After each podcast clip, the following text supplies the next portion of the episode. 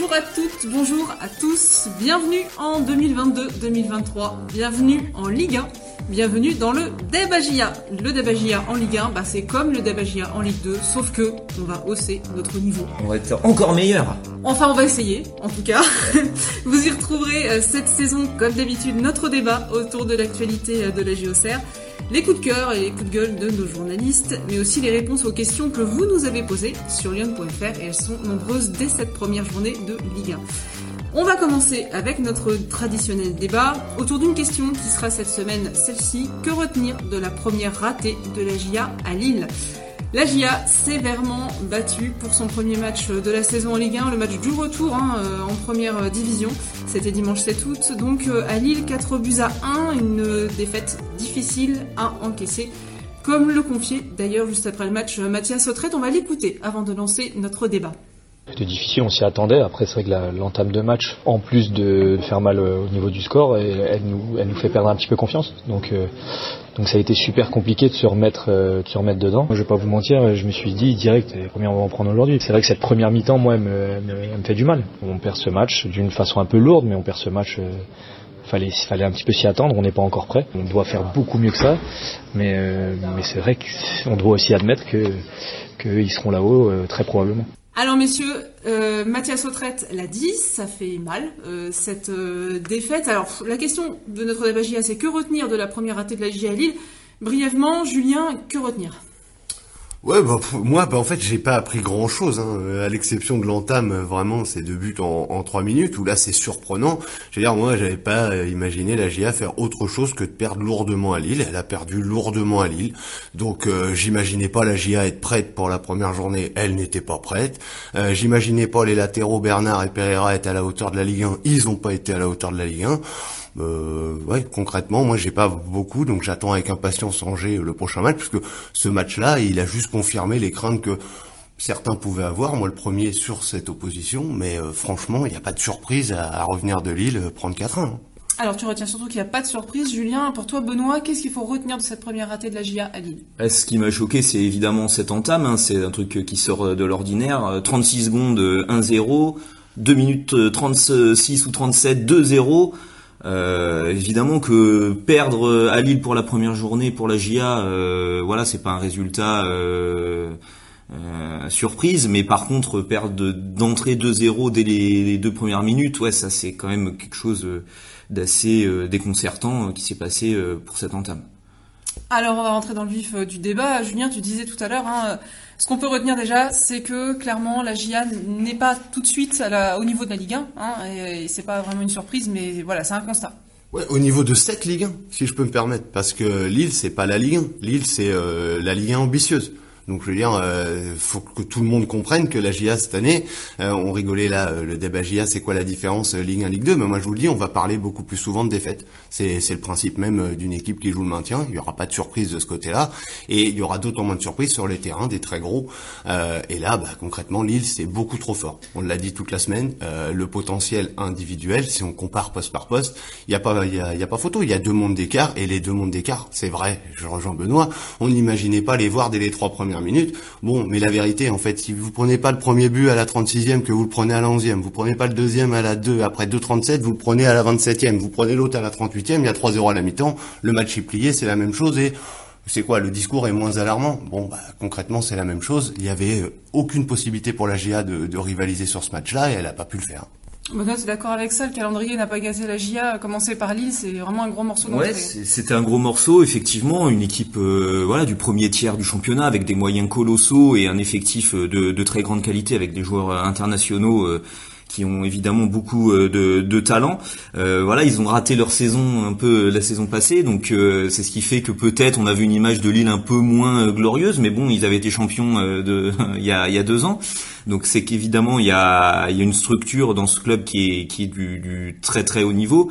Effectivement. Euh, c'est ça aussi l'apprentissage de la Ligue 1, c'est que là, la GA vient de passer 10 ans dans une Ligue 2. On aimait à dire cette belle phrase qui était un peu une marotte, mais c'est vrai, tout le monde peut battre tout le monde en Ligue 2. C'est mais c'est pas le cas en Ligue 1 et c'est une piqûre de rappel alors qu'il fait mal, qui est sévère. Mais effectivement, euh, face aux très grosses équipes, et on a vu par exemple un, un Clermont euh, PSG 0-5 aussi, on a vu mon Ajaccio qui a essayé, qui a, qui, a, tenu un peu la dragée haute à Lyon, mais quand même qui a, qui a perdu. voilà. Marseille-Reims, alors que Reims est quand même référencé et que Marseille était soi-disant en crise. Voilà, il y a eu 4-1. Alors après, voilà, il y a toujours des contre-exemples. Hein. Lorient a fait un très beau coup en allant battre Rennes pour cette pour ce qui est de cette, cette première journée, mais quand même, on est dans un championnat de Ligue 1 où euh, les, écarts sont, assez euh, conséquents entre vraiment euh, ceux qui peuvent prétendre à jouer l'Europe et le reste qui joue essentiellement pour survivre, d'autant plus cette saison à, à 4 descentes. Et Julien, tu disais tout à l'heure qu'on perd 4-0 en prenant deux buts dans les trois dans les trois premières minutes ou voilà un but tous les quarts d'heure, c'est à peu près la même chose. Franchement, mais ces deux premières minutes, ces trois premières minutes, c'est juste une cata. Oui, mais ça aurait évité à la GIA une forme d'humiliation, oui, c'est sûr, les gens, parce que nous, on parle de la GIA chaque semaine, que ce soit la Ligue 2, la Ligue 1, d'ailleurs, bon, il y a des gens qui avaient un peu oublié Auxerre, et donc là, ça faisait un peu, oh, Auxerre est de retour en Ligue 1, bon, bah, c'est sûr, celui qui suivait ça à la télé ou au téléphone, qui rallume après trois minutes, il se dit, waouh, euh, bon, bah, bon retour à eux, mais on va bien se marrer à les voir jouer, c'est certain. Donc là, oui, la GIA a fait un peu rire euh, le foot français hier, euh, du moins pendant les cinq premières minutes. Après, qu'est-ce que vous voulez? Alors bien sûr, on va me rétorquer que le match il est faussé à partir de là. Je vais dire, évidemment, hop, ça se trouve si Lille avait euh, avait joué à fond tout le match, peut-être la GIA prenait plus cher qu'à Toulouse l'an passé. Mais voilà, je tiens à le signaler, la GIA a pris 6-0 à Toulouse l'an passé. On avait beaucoup parlé, ça n'a pas empêché la GIA de faire une belle saison et de monter. Donc faut pas non plus extrapoler cette première. Cette première, elle est ratée, elle ratée mais parfaitement. Il n'y a pas grand chose qui a été réussi. Euh, maintenant, ça, ça handicape absolument pas la suite de la saison des Auxerrois. Non, voilà, c'est fait, c'est fait. C'est malheureusement un, rendez-vous raté parce que en fait, on en parlait beaucoup. C'est ça qui est un peu, qui est un peu déconcertant et, et intrigant qu'on a du mal à comprendre. On parlait beaucoup effectivement de ses débuts en Ligue 1, de voilà se mettre au niveau et tout. Et en fait, les deux premières minutes, euh, c'est un peu incompréhensible. La GA elle est pas là en fait. C'est, c'est, on peut même pas quasi analyser. C'est, c'est, c'est comme effectivement le 6-0 de Toulouse. C'est des trucs qui sortent de l'ordinaire. En fait, il y avait pas d'équipe de la GA. Ils étaient pas sur le terrain. Les mecs ont fait, euh, ont fait six passes. Ils ont, ils sont allés marquer. La GA reculait, reculait jusque dans son but. Donc euh, donc euh, ils ont vraiment eu mis du temps à, démarrer ce match. Et effectivement, en fait, ça avait scellé déjà l'issue. Combien même euh, au fond d'eux, les, les, les Auxerrois pardon espéraient pourquoi pas aller décrocher quelque chose. Bon ben en 2 minutes 30, c'était réglé. Le match était perdu. Donc après, fallait passer à autre chose. Donc c'est vrai que ça, ces, ces débuts quand même sont assez intrigants pour pour moi.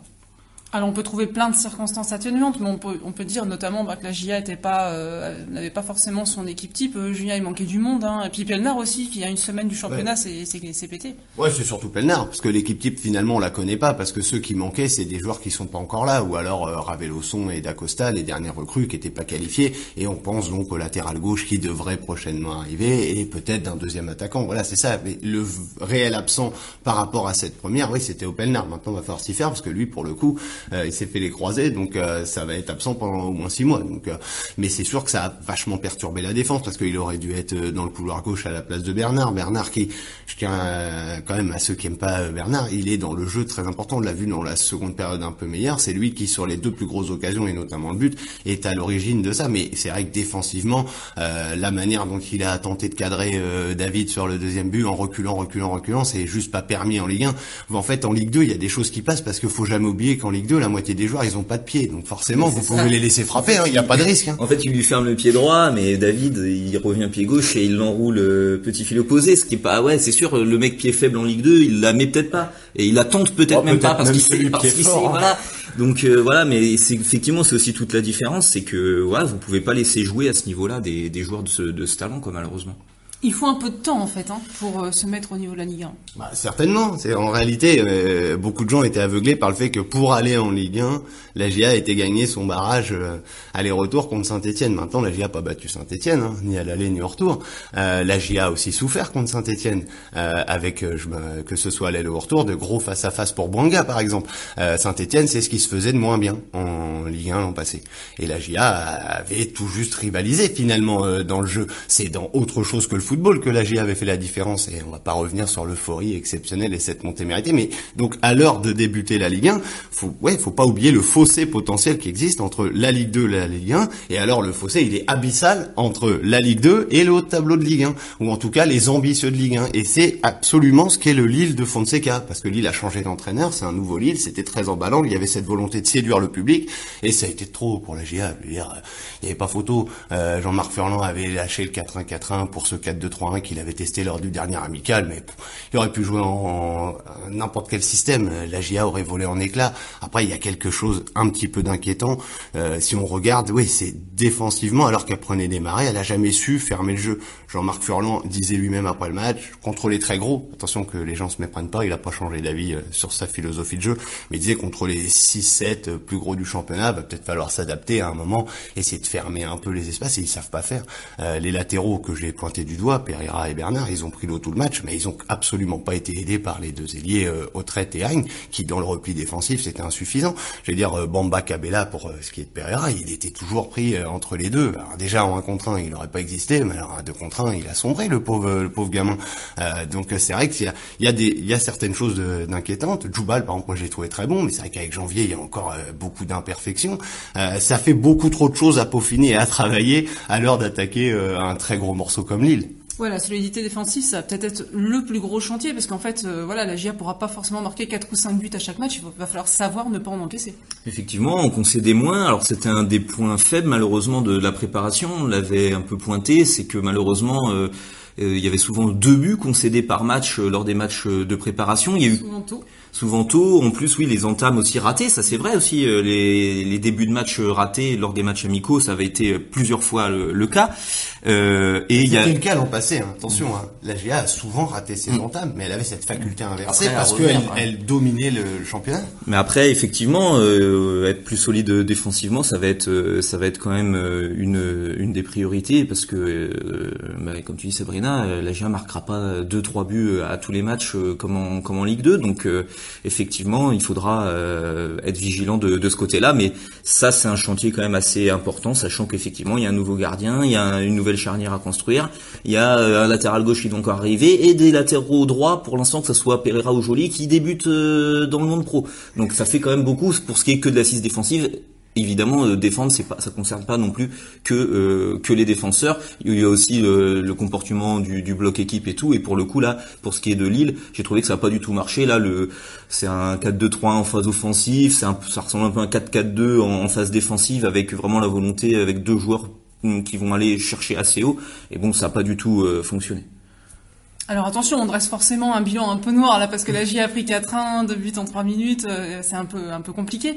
Mais tout n'est pas forcément acheté. On va écouter d'ailleurs à, ce sujet euh, Youssouf Mchangama qui est une des recrues d'été et qui lui euh, tire des enseignements positifs de la deuxième mi-temps notamment.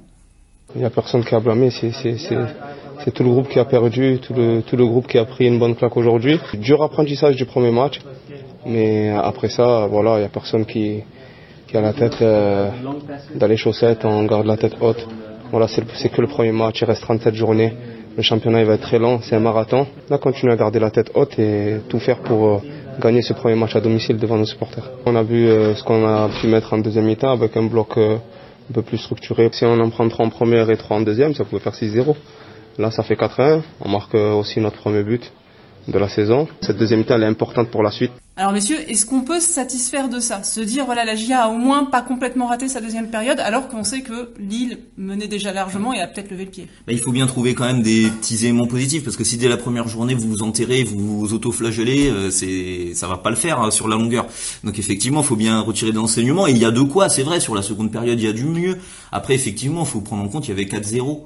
Euh, évidemment, Paulo Fonseca l'a noté que son équipe s'était relâchée. Jean-Marc Furlan l'admettait que Lille euh, a forcément avait relâché un petit peu l'abri d'un moment donné. Mais bon, au moins la GA a su en profiter avec un but de, Charbonnier qui a sauvé l'honneur. Il y a eu aussi euh, une action pour en toute fin de match de Gauthier voilà, peut-être il peut mieux faire, essayer de, réduire aussi encore un petit peu le, score. Donc et en tout cas au-delà de marquer, même dans le jeu, on a retrouvé une Agia qui le ballon brûlait un petit peu moins les pieds, essayait un peu de, jouer. Donc bon, ils se sont peut-être un peu un peu rassurés là-dessus. Effectivement, ça aurait fait, comme disait aussi Youssouf Mchangama, 3-0 à la mi-temps et 6-0 à la fin du match. C'était pas pareil. Donc au moins ils ont su un peu stopper l'hémorragie là-dessus. Ouais, puis dans l'attitude aussi, enfin, vous y étiez tous les deux, euh, Benoît Julien à Villeneuve d'Ascq, parce que c'est pas exactement à Lille. Euh, ils n'étaient pas complètement abattus non plus après le match. Ils savent qu'il reste 37 journées, qu'il n'y a pas mort d'homme, et voilà. Non mais eux, ils je pense que ils avaient compris hein, qu'ils allaient revenir bredouille de Lille, en tout cas qu'il y avait de grandes chances. Donc oui, c'est sur le plan comptable, la GIA, elle a fait ce qui était prévu, quoi. Elle a rien ramené de Lille. Bon, voilà, elle a ramené d'énormes doutes de ce début de match, etc. Et c'est dans cette optique-là que la deuxième période, finalement, qu'importe que Lille est lâché ou pas. Euh, pour préparer Angers, je pense que cette deuxième période, elle était essentielle, elle était fondamentale, parce qu'il y a au moins dans le jeu quelques situations, quelques circuits préférentiels que la GIA a su faire euh, et qui va pouvoir utiliser en termes de confiance, en termes d'automatisme euh, cette semaine pour préparer ce match d'Angers qui sera finalement le premier de la GIA dans son vrai championnat, qui est le championnat du maintien. Donc voilà, je pense que Youssouf Nchangama le disait, c'est bon pour la confiance de tout le monde. Il y a eu un but, c'est bon pour Charbonnier. Charbonnier, c'est super, son enchaînement, il est exceptionnel. Charbonnier, on l'a pas vu de la première mi-temps, il est tout aussi coupable que les défenseurs en première période, hein. incapable de caler un ballon, il n'a pas du tout permis au bloc de ressortir. Donc voilà, donc lui aussi, il avait finalement un peu à se faire, à se rattraper sur la deuxième période. Ben, on l'a un peu plus vu, il a un peu plus, il a décroché, mais plutôt à bon escient, il a touché les ballons et il est récompensé avec ce superbe enchaînement. Euh, voilà, il faut bien, comme l'a dit Benoît, je dire, si, si même le positif on le retient pas sous prétexte que Lille avait lâché l'affaire, euh, ben on va faire quoi en fait cette saison?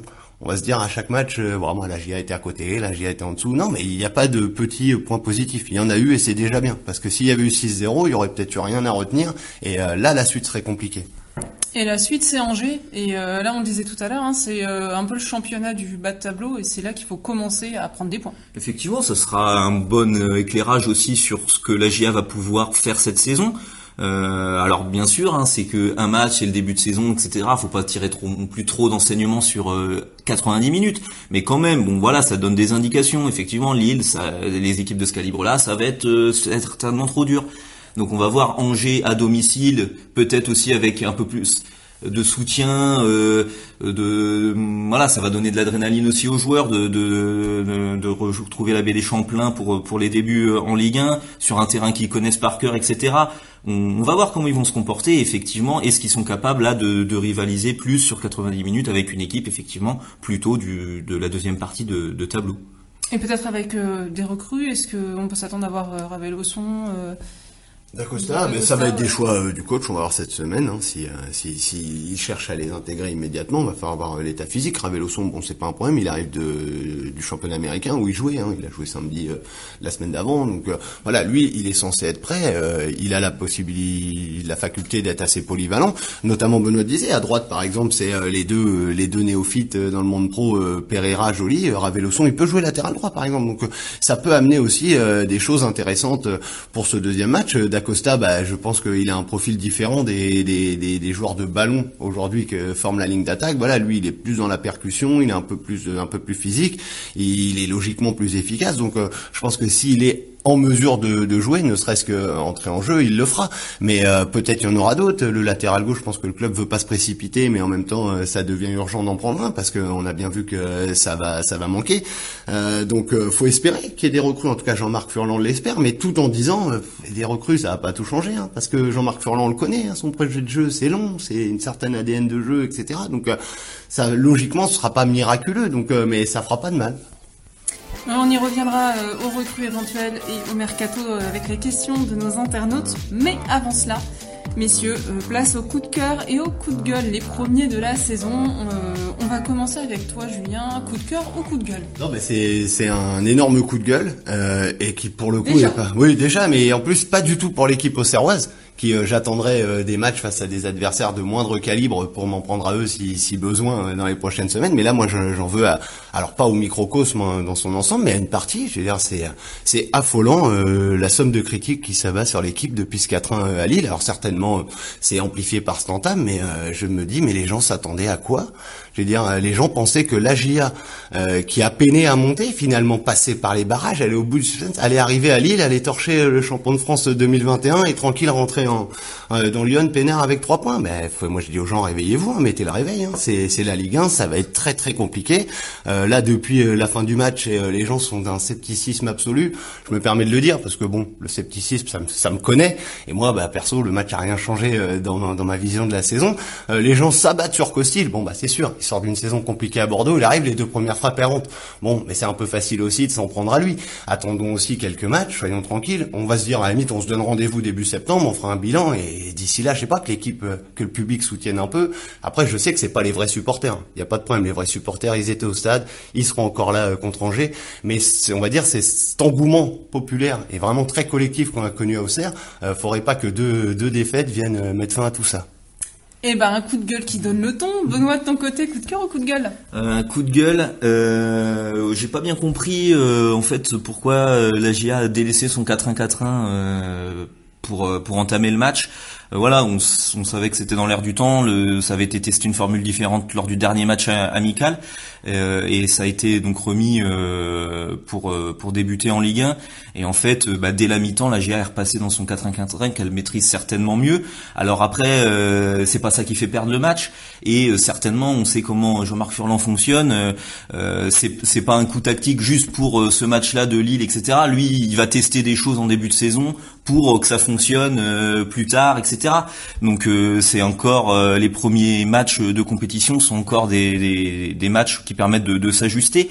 Mais euh, du coup, bah ouais, ça a pas aidé l'équipe en tout cas euh, à, surnager euh, dans cette entame. Et du coup, déjà que c'était peut-être difficile dans l'approche de, de se mettre au niveau de la Ligue 1, bah même eux, du coup, ils n'ont pas pu jouer leur jeu comme je trouve ils savent ils savent le faire.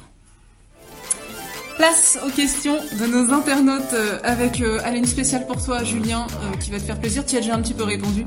C'est David qui nous qui revient sur le match et qui nous demande le retour brutal de la J en Ligue 1 laisse-t-il supposer une saison plus difficile que prévu Est-ce qu'on pouvait prévoir autrement ouais, Moi, je, bah, moi, elle me laisse à prévoir une saison difficile comme prévu. C'est là la nuance. C'était euh, absolument euh, logique que la GIA souffre en tant que promu.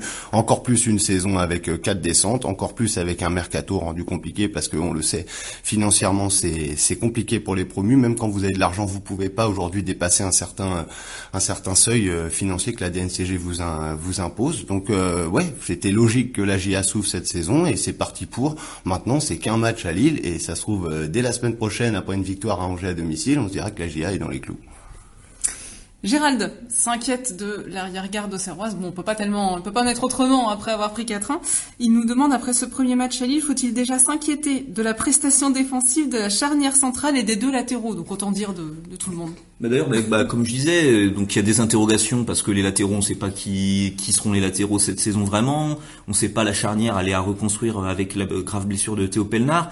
Euh, il y a un nouveau gardien, mais en plus, moi, enfin sur là, sur l'île, ça concerne pas que ces joueurs-là. En fait, c'est le c'est le bloc équipe en fait qui, qui existait pas. En fait, c'est c'est dès euh, dès, dès euh, le pressing des attaquants pour fermer certaines solutions de passe en fait, où déjà on s'était déjà permissif sur les couloirs, comment les, les binômes fonctionnaient pour pour empêcher euh, ben les, les offensives lilloises euh, via via les côtés. Donc en fait c'est tout le comportement d'ensemble de, de l'équipe qui était pas équilibré. Moi je trouve les, la première période l'équipe était pas équilibrée tout simplement et et, et, voilà donc c'est pas seulement incriminer les les quatre de derrière quoi. Et on va même dire les cinq de derrière, puisque Léonie se demande faut-il s'inquiéter pour Costil, qui en a pris quatre pour sa première? Bon, ça doit pas lui faire plaisir, c'est sûr.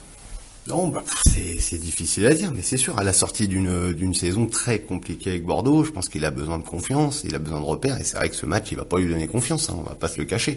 En deuxième période, il fait un énorme arrêt sur un face-à-face avec David, c'est peut-être ça dont, il a besoin pour euh, pour les prochains matchs.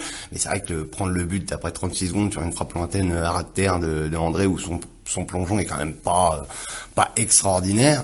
Euh, oui, ça va pas l'aider. Maintenant, euh, c'est quoi C'est ce qu'il faut s'inquiéter? Non, mais moi je m'inquiète pour personne après un match. Je veux dire, euh, et encore plus à Lille. Maintenant, euh, si la GIA sombre à la baie des Champs contre Angers, bon, ben on, on en rediscute. Mais avant de s'inquiéter, laissons passer un peu de temps, quoi. Altiti Sami revient lui aussi sur le schéma tactique euh, des Auxerrois. Jean-Marc Furlan a-t-il transmis un sentiment de frilosité en changeant de système et en optant pour un 4-2-3-1 plutôt défensif au lieu d'un 4-1-4-1 plutôt offensif habituellement? Euh, Nos latéraux gauche et droit ont-ils vraiment le niveau Liga nous demande-t-il? Bah, c'était pas vraiment de la, frilosité, mais en tout cas c'était un changement de repère. Ça avait été testé euh, euh, sur un match, on l'a dit contre le Red Star, le duo euh, Mchangama Touré. Voilà, il, il essaye d'associer des paires différentes. Mchangama c'est une recrue, donc euh, voir avec qui euh, il peut jouer le, le mieux. voilà, on avait vu des plein de plein d'associations différentes, Touré en, en 6 et Saki et Mchangama ensemble en relayeur. Euh, est-ce, où est-ce que peut jouer Mchangama? Il peut parce qu'en fait il peut jouer quasiment 6, 8 et 10. Donc voilà, c'est c'est euh, c'est des tests encore effectivement. Euh, il le dit euh, Jean-Marc Furlan, il cherche euh, aussi à intégrer les recrues, voir dans dans quelle animation ils, ils, peuvent donner le meilleur. Chaque joueur peut donner le meilleur de lui-même pour pour le bien de l'équipe. Donc effectivement c'est encore incertain pour l'heure. Et les latéraux, je crois qu'on en a un peu répondu. Voilà, sur ce match, hein, ils n'ont pas le niveau, mais euh, voilà, Quentin Bernard. Voilà, non, mais Quentin Bernard, il n'est pas, il est pas amené à titulaire euh, toute la saison. Et Pereira, pour le moment, on le sait pas. Bon, bah, c'était une première. Il arrive, il découvre. Bon, bah, il s'est trouvé, ça arrive. Hein. Ah, justement, Nicolas nous dit salut l'équipe, donc salut Nicolas. Après ce premier match, les latéraux ont énormément souffert. Hein. Qu'avez-vous pensé de leur prestation? Pereira est encore jeune et pourra progresser, nous dit-il. Effectivement, on peut supposer qu'il y a une marge de progression pour euh, Pereira. Ah, faut l'espérer, hein, parce que sinon, euh, c'est très inquiétant. C'est là, c'est ce qu'on a vu hier. Il n'y a pas de marge de progression. Euh, fermez la boutique, on passe à autre chose. Hein. Euh, non, non, mais encore une fois, oui, les latéraux n'ont pas été à la hauteur, mais ils n'ont pas été aidés. Encore une fois, Pereira, j'invite tout le monde à reprendre. Il est par exemple coupable sur le troisième but totalement, puisque bah, il fait une passe dans l'axe ratée et ça fait but. Mais sur les autres, il est pas, il n'arrive pas à défendre. Mais souvent, il avait dans sa zone et Bamba et Cabella. Et Bernard, c'est pareil. Il avait, il avait David et d'autres joueurs. Donc euh, voilà, c'est le bloc équipe qui a pas fonctionné. Et dans ce système-là, les latéraux ont pas le niveau pour pouvoir compenser quoi. Jean-Marc Furlan, on y revient. Euh, Anthony nous cite euh, une phrase de l'entraîneur au Serrois. Il va falloir s'adapter à nos adversaires pour essayer de ne pas prendre de but, a-t-il dit. Anthony nous demande, Jean-Marc Furlan a-t-il renoncé à ses protocoles? Non, bah non, non. Il l'a annoncé dès le. On a fait, fait l'entretien là pour le, la présentation, le guide de la saison. Voilà, il dit moi j'ai pas envie de me défaire du football. Il continuera à, à, appliquer le son football et comme il dit souvent, si vous voulez jouer un autre football, bah changez de coach quoi. Donc effectivement, ça, il y aura des ajustements évidemment. Euh, euh, et par exemple, ce passage du 4 du 4-1-4-1 à un espèce de 4-2-3-1 là montre bien qu'il n'est pas inflexible, qu'il peut changer d'animation, mais dans la philosophie, dans l'esprit du jeu, il cherchera toujours quand même à essayer d'avoir le ballon, à développer du jeu, etc. Donc euh, donc euh, non, ça va pas foncièrement changer les choses. Il a 64 ans, Jean-Marc Furlan, c'est pas aujourd'hui qu'il va bétonner en 5-4-1 quoi. En fait, c'est la phrase, il faut la prendre. Il parlait, c'est après l'entame ratée notamment. Et par exemple, quand il y a ce premier but vous prenez un énorme coup, il aurait aimé que son équipe, oui, quand même, ferme les espaces. C'est-à-dire, a un moment, vous êtes mal, vous êtes acculé, vous, bah voilà, vous laissez aucun espace. Alors qu'en réalité, oui, il y avait encore énormément de brèches dans la défense. Djoubal euh, en parlait aussi après le match. Il a tenté avec Bira Matouré, ils ont discuté, ils ont essayé de resserrer, mais voilà, ils n'ont pas pu euh, en direct. Ils ont pris l'eau malheureusement. Et voilà, je crois que Jean-Marc Furlan disait que face au très gros du championnat, à ces 5, 6, 7 équipes qui sont au-dessus, eh ben il faudra aussi savoir euh, à un moment faire le dos rond. Et là, la GA Lille a jamais su faire le dos rond sans, sans plier. C'est contextuel. C'est multifactoriel, c'est tout ce qu'on veut. Euh, alors venons-en au sujet qui va nous animer pendant tout ce mois d'août, le mercato. Alors nos internautes ont beaucoup de questions hein, relatives au, mercato. On va rester sur Jean-Marc Furlan puisque André nous demande s'il drive vraiment le mercato. André nous demande peut-être euh, trop de recrutements sans réelle valeur, beaucoup de joueurs de Ligue 2 et de joueurs n'ayant pas fait leur preuve en Ligue 1. Je pense à un mercato un peu bizarre. Est-ce bien la demande de, de Monsieur Furlan? Bah, le mercato, c'est toujours euh, voilà, c'est toujours des compromis euh, entre un entraîneur qui euh, qui souhaite plutôt se renforcer à tel type de poste ou quoi ou, ou tel profil. C'est des échanges avec les dirigeants sur les possibilités. Bah, qu'est-ce qu'on qu'est-ce qu'on peut faire Où est-ce qu'on dépense aussi le, le budget Où est-ce qu'on Enfin voilà, c'est c'est des compromis en fait. Euh, à chaque fois. Donc euh, voilà, pour ce qui est des joueurs de Ligue 2 ou pas beaucoup d'expérience euh, de Ligue 1, bah oui, ça c'est vrai, c'est un constat. Hein, et il y a, il y a, y a c'est principalement des recrues, oui, qui, qui n'ont pas beaucoup d'expérience jusqu'ici euh, en, en, Ligue 1, voire pas du tout. Euh, après, bah, c'est aussi en fonction bah, des, des finances, des joueurs qui veulent venir ou pas, parce que euh, bah, tout le monde n'a pas envie de venir chez un promu jouer le, le bas de tableau. et puis, ouais, encore une fois, c'est surtout le premier paramètre qui conditionne ce mercato, c'est les conditions financières. La GIA fait avec des moyens limités, quoi. Euh, Louis nous demande très synthétiquement combien de recrues encore et à quel poste. Alors, prenons les choses, euh, voilà, prenons ça à plat. Combien de recrues avec ah, bah, C'est difficile. Hein. Moi, je trouve euh, déjà personnellement, je j'aurais pas imaginé que le club serait aussi actif euh, jusqu'à présent. Il y, a, il y a certaines recrues que je n'imaginais pas. Euh, je parle du moins en nombre et le poste. Donc là, aujourd'hui, se faire de ma part, la GIA cherche officiellement encore deux recrues, un latéral gauche et un, un, attaquant qui viendrait donc compléter la ligne d'attaque, déjà renforcé la semaine passée par l'arrivée de Nuno d'Acosta. Ouais, ça fait déjà du monde hein, qui est arrivé sur la route de haut. Euh, Patrick de Nuit Saint-Georges nous demande y a-t-il un espoir de voir arriver Jean-Esson Marcelin ben, c'est ce qu'on disait. Là, en tout cas, si, si, le club en reste à un latéral gauche et un attaquant, euh, il n'y a aucun espoir de voir arriver Marcelin parce qu'il est ni latéral gauche ni attaquant. Là, c'est juste euh, brut. Maintenant, d'ici la fin août, il peut se passer beaucoup de choses. Euh, c'est évident que la réflexion autour du poste de défenseur central, si d'aventure la GIA souffrait euh, beaucoup au mois d'août, pourrait ressurgir puisque c'est quand même un débat qui, qui, a été relancé par la blessure, la grave blessure de Pelnard. Aujourd'hui, en tout cas, ce n'est pas une volonté prioritaire du club de se renforcer à ce poste-là, mais euh, faut jamais fermer euh, fermer la porte euh, avec le mercato, encore plus pour un premier en Ligue 1. David s'interroge, on parle beaucoup de recrutement, mais peut-il y avoir des départs pour les joueurs qui ne rentrent pas dans les plans de Jean-Marc Furlan? Il y en a, il y a quelques joueurs déjà qui ont été prêtés, qui sont partis. Oui, il y a des jeunes qui ont été prêtés. Après, euh, au niveau des départs, il y a des joueurs aussi qui, voilà, qui voient leur horizon un petit peu bouché, et notamment, bah, par exemple, Boto, Georgène. Euh, voilà, c'est, c'est des joueurs qui sont pas dans le groupe euh, déjà dès la première journée. on est maintenant en plus sur des groupes de 20 joueurs et tout. Donc, si vous n'êtes pas dedans, ça sent quand même pas très bon pour vous. Voilà. Après, il pas l'air pressé de quitter le club. Hein. Faut aussi, faut aussi dire les choses clairement. Hein. Aujourd'hui, il aurait été conseillé, je pense, d'aller voir ailleurs. Pour le moment, ils souhaitent pas donner suite. Euh, c'est leur choix. Je pense qu'un joueur comme Rémi Dugimon pourrait aussi rentrer dans cette euh, catégorie. Maintenant, on peut aussi avoir des, départs plus euh, surprenants. Faut suivre. c'est vrai que là, la, forte rumeur, c'est qu'Amzasaki Toulouse revient à la charge. Amzasaki l'a pas prolongé. D'ici la fin d'un mercato, encore une fois, tout est possible. Quel, quel sera l'impact des arrivées des attaquants sur les autres joueurs offensifs On peut pas deviner tout ça. Un petit point carnet de chèque avec Anthony qui nous dit près de 10 nouveaux joueurs sont arrivés, un petit peu moins peut-être, hein, ou attendus à Auxerre. Comment la GIA finance-t-elle ces opérations alors que sa masse salariale était encadrée la saison passée? Et eh ben là, ça sort plutôt bien financièrement la GIA. Oui, voilà, elle est encadrée euh, la saison passée, c'est bien de le préciser, et pas cette saison. Au moins, ça donne une petite marge de, manœuvre à, la GIA. Euh, il n'y a pas d'interdiction de recrutement à titre onéreux comme l'année dernière, et il n'y a pas d'encadrement de la masse salariale. Donc euh, il y a eu transfert pour Raveloson. Oui, voilà, euh, voilà, c'était le, premier joueur où officiellement il y a eu transfert. Sinon, c'était des joueurs, euh, des joueurs libres qui étaient arrivés à la GIA. après, bah, c'est de l'autorégulation, j'ai envie de dire.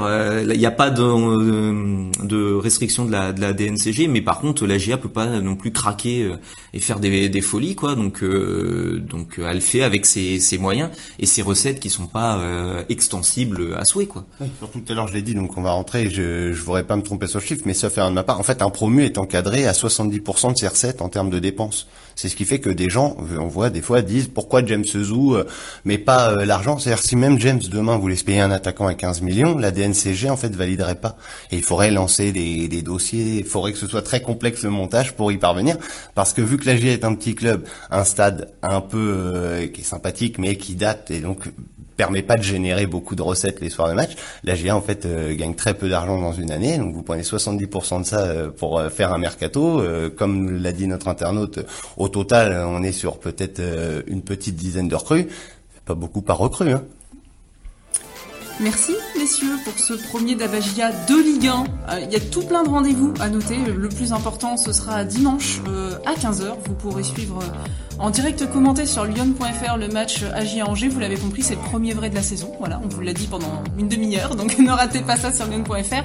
En attendant, bah, sur notre site internet, vous aurez tout plein de, nouvelles de votre club préféré. Vous pourrez aussi euh, tenter de jouer pour gagner deux places euh, pour euh, les prochains matchs de Magia à domicile. Et vous pouvez aussi aller vous abonner à notre superbe newsletter qui arrive dans votre boîte le matin de chaque match.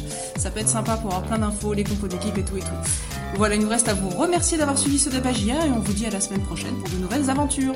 Salut tous, bonne semaine. Bonne semaine.